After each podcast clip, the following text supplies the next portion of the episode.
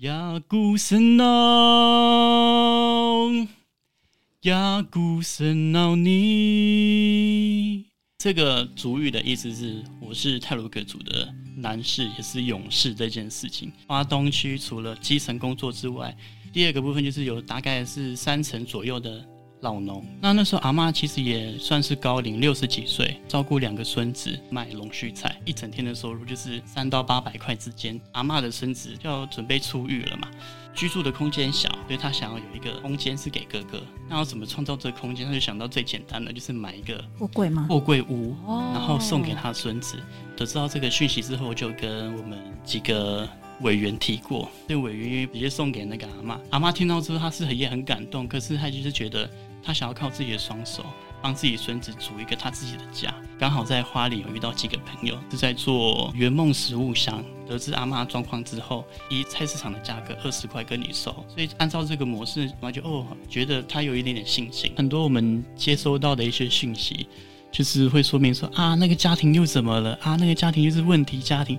可是换站在我们就是服务社工的角色的立场里面，我们就觉得对我来说，他们不是问题家庭。嗯，他们其实是被问题困扰的家庭。嗯，我们没有看到到底发生什么事情，所以有时候我觉得做社工有点像一个小小侦探。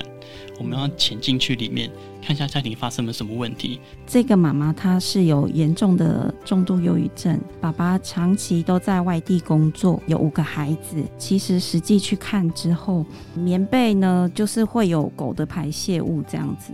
然后周围都是垃圾，这样子，就是你进去是看不到地板的感觉，家务就是已经没有人可以管的。是是是，家人渴望爸爸也回到家里来。我发现就是只有在圣诞节的时候，爸爸会回家。那我就安排了一个小活动，就是大家一起写一个感谢的卡片。最感动的是，爸爸的感谢卡是写说，他最大的愿望就是希望他的太太能够好起来。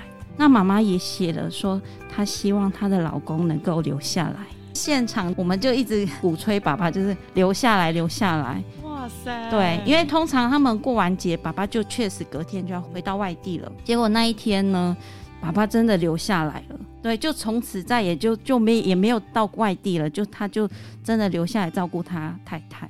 太感人了吧！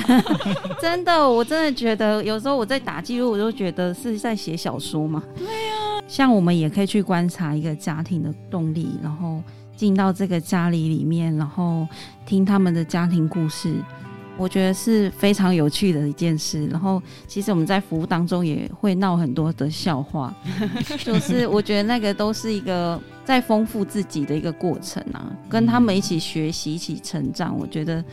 这个是社会工作非常有意义的地方。